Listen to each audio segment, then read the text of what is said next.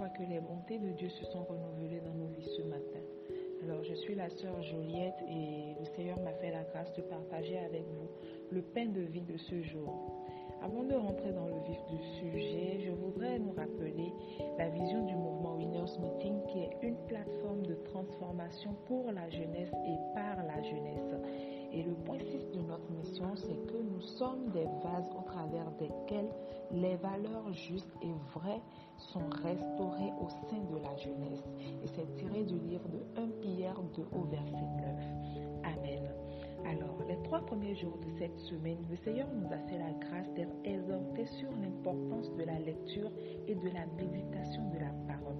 C'est ainsi que je vais continuer dans la même dynamique et pour cela, je voudrais nous emmener à ouvrir nos Bibles dans Somme 1 du verset 1 à 3 qui dit Heureux l'homme qui ne marche pas selon le conseil des méchants, qui ne s'arrête pas sur la voie des pécheurs et qui ne s'assied pas en compagnie des moqueurs, mais qui trouve son plaisir dans la loi de l'Éternel et qui la médite jour et nuit.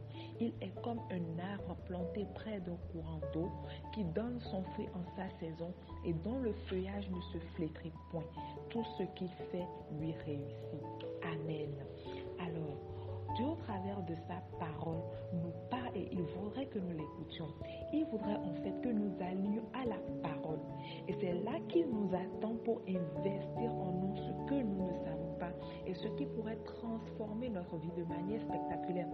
Au fait, la, Bible nous dit que heureux celui qui trouve son plaisir dans la loi de l'Éternel et qui la médite jour et nuit.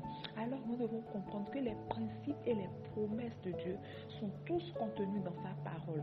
Et c'est par la méditation que ces promesses prennent vie en nous. Nous devons comprendre que la parole de Dieu est une puissante, la parole de Dieu est puissante pour changer notre vie. Nous devons, nous devons comprendre que la parole de Dieu n'est pas juste un livre comme à lire comme nous avons l'habitude de lire les romans et autres. Non. Dieu est vivant et sa parole aussi l'est. Et Dieu attend de nous que nous manifestons Christ dans notre entourage. Il attend de nous que nous ne nous entraîner dans les pratiques de ce monde. Et c'est ce que le verset nous enseigne ce matin.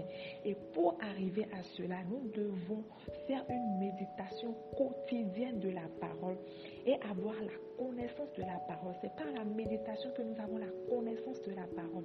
Et le verset du jour nous explique que nous serons heureux en respectant les principes établis par Dieu dans sa parole.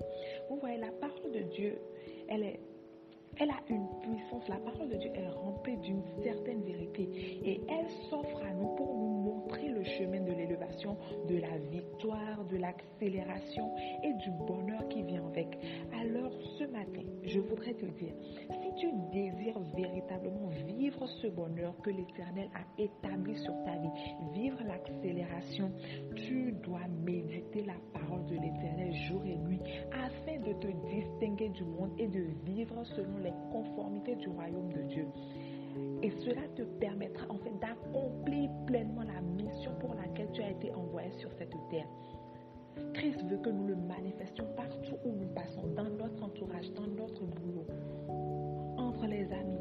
Nous devons manifester Christ. Et c'est ce que le verset nous, nous enseigne ce matin. Et pour cela, nous devons avoir une méditation quotidienne de la parole de Dieu.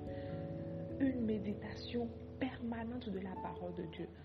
Et c'est de là, en fait, que nous serons, que, nous, nous, allons être vus comme des mises à part. Arriver quelque part, on pourra dire de toi, waouh, cette femme, cette, ce monsieur, il y a une lumière particulière sur sa vie. Alors je voudrais véritablement t'encourager ce matin à prendre la méditation de la parole comme, comme ta priorité. Et pour cela, tu vas écrire avec moi. Je fais de la méditation de la parole de Dieu ma priorité.